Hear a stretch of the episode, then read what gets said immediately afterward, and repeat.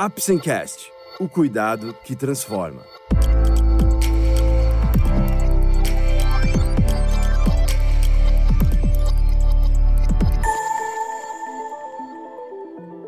Hoje vamos falar sobre transtorno bipolar, também conhecido como transtorno maníaco depressivo. Você vai descobrir mais sobre este transtorno, os tipos de bipolaridade, sintomas, tratamentos e principalmente a quebra de estigmas e preconceitos. Vamos lá? O Apsencast é um oferecimento da Apsen Farmacêutica. Através desse podcast, vamos levar para você conhecimento e informações de qualidade sobre temas relevantes na área da saúde, de uma forma leve e acessível, porque para nós da Apsen, cuidado também é instruir.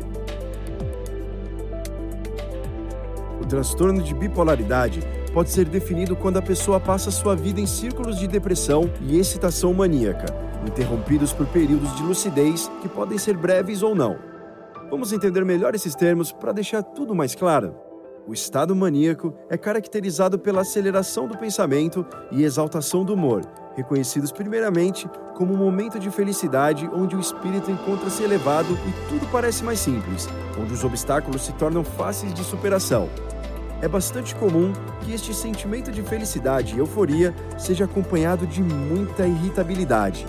É comum que a pessoa reaja com agressividade física ou verbal quando é contrariada. Quando está nesse ciclo de euforia, o paciente com transtorno de bipolaridade se mostra muito ativo em todas as áreas. Parece ter mudado para melhor, para surpresa dos que convivem com ele é possível notar o despertar de alterações emocionais sutis e o comportamento começa a dar sinais de estranheza e desorganização. Alguns sintomas devem ser pesquisados para identificar esses episódios de exaltação, sendo eles aceleração psicomotora e logorreia, quando a pessoa sente a necessidade de falar o tempo inteiro. Outros sintomas são gastos excessivos, autoestima muito elevada, aumento da libido e ideias grandiosas, muitas vezes fora da realidade. Já a depressão, como falamos no episódio 2 do nosso Apsencast, é caracterizada principalmente pela sensação de perda do sentimento de felicidade. A pessoa deixa de sentir prazer em tudo que gostava, desaparece o prazer de se alimentar, a sexualidade fica anestesiada e não há mais crença no amor. A pessoa perde a criatividade, não consegue acompanhar um filme ou ler um livro que gostava muito. Os sintomas mais frequentes da depressão passam pela sensação de tristeza persistente e perda de prazer, e há uma perda de interesse importante na maioria das atividades diárias. Pode haver aumento ou perda de peso e insônia ou sono excessivo. Também é comum ocorrer uma inquietação ou inibição motora e diminuição da velocidade dos pensamentos.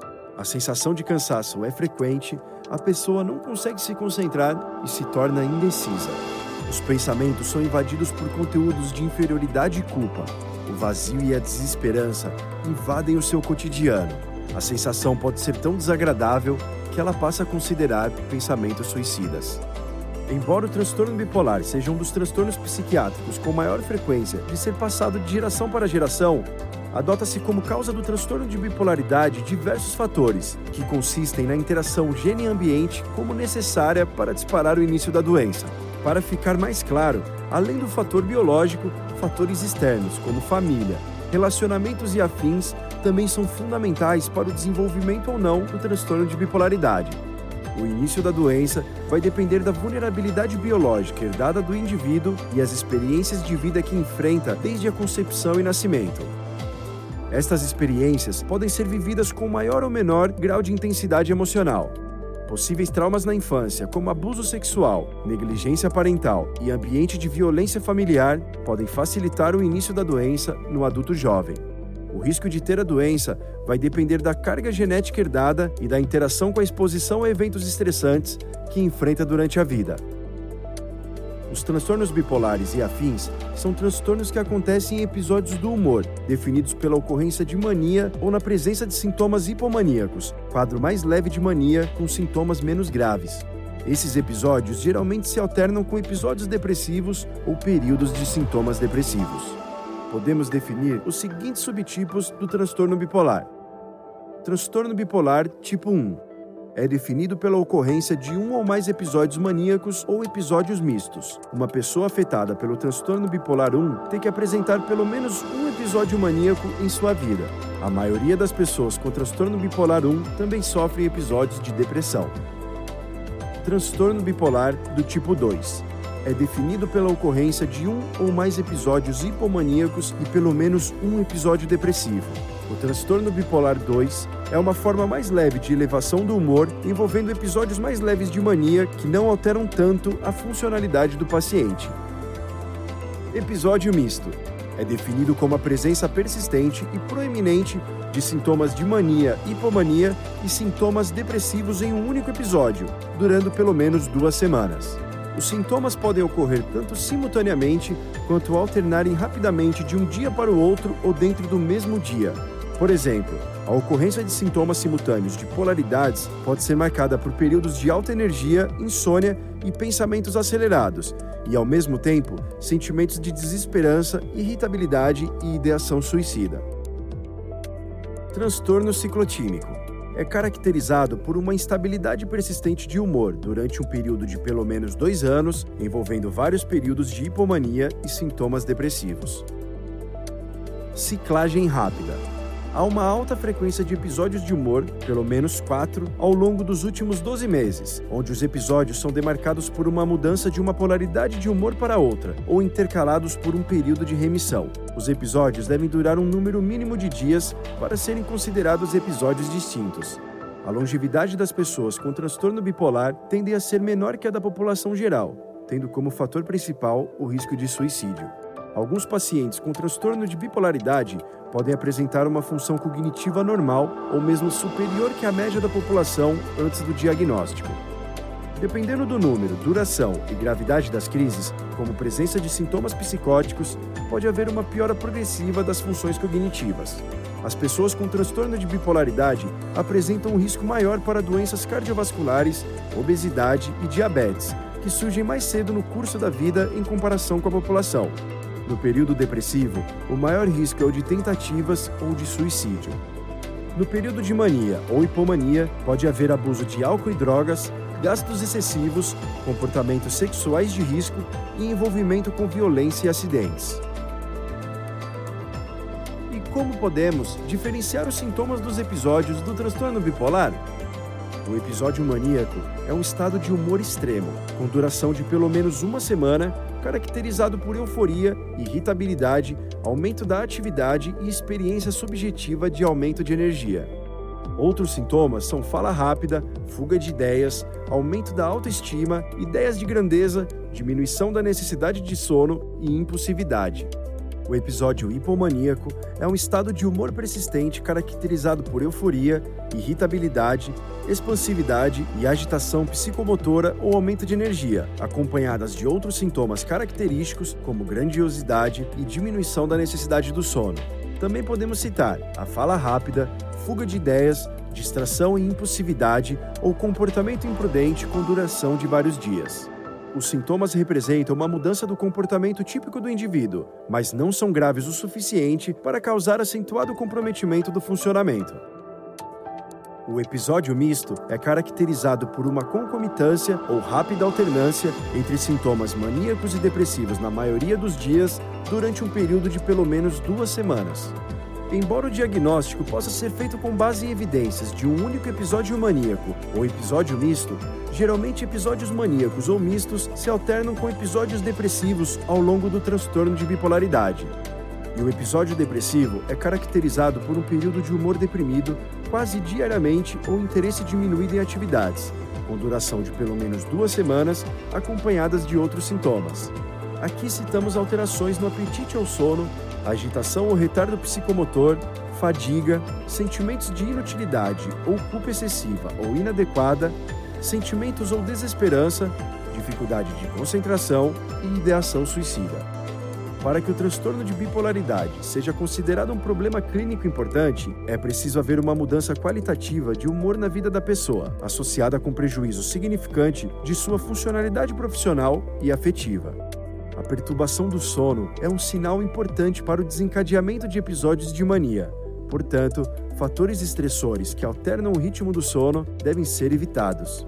A ajuda médica deve ser considerada quando há uma angústia significativa ou prejuízo expressivo em termos pessoais, familiares, sociais, educacionais, ocupacionais ou outras áreas importantes de funcionamento.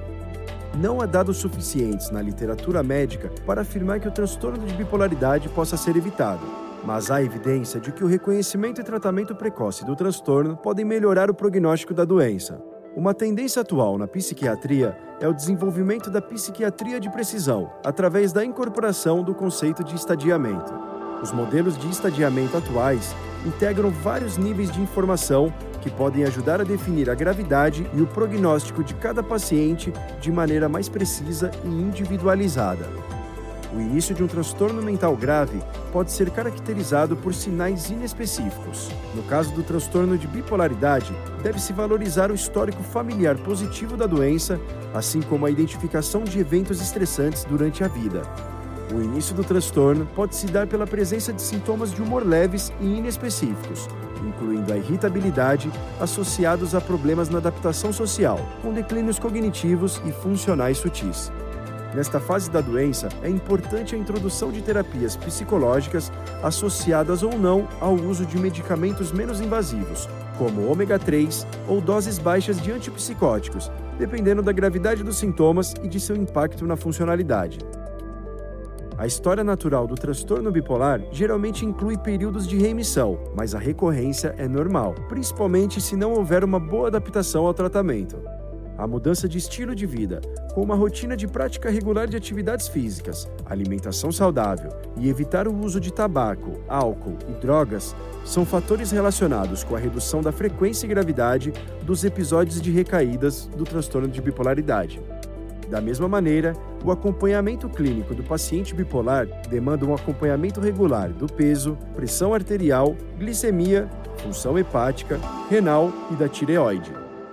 Na fase aguda do transtorno bipolar, é importante garantir a segurança do paciente e seus familiares.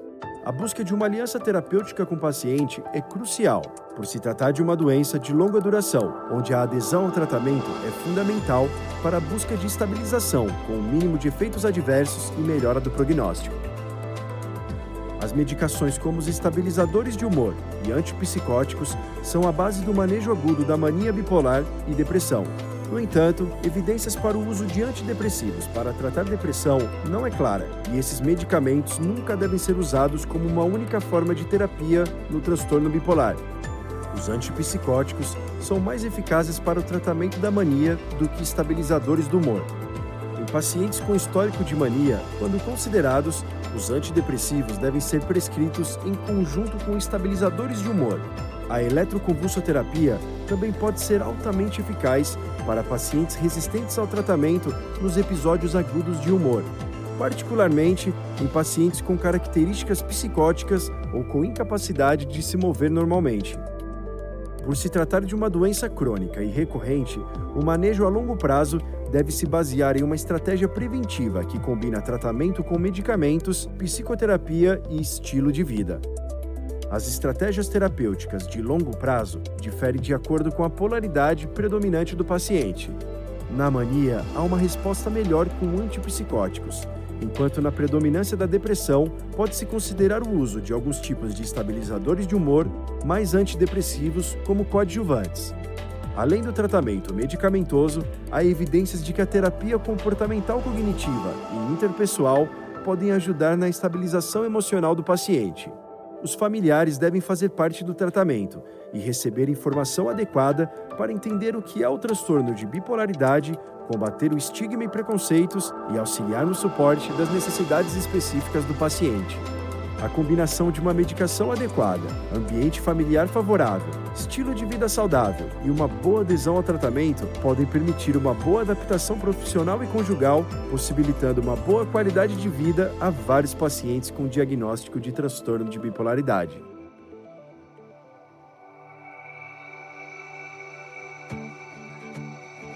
Esse foi mais um episódio do Apsencast. Esperamos ter conseguido esclarecer um pouco mais sobre o transtorno de bipolaridade e suas variações, além dos tratamentos indicados. Nos vemos no próximo episódio, onde falaremos sobre esquizofrenia. Obrigado por ouvir o Apsencast e até a próxima.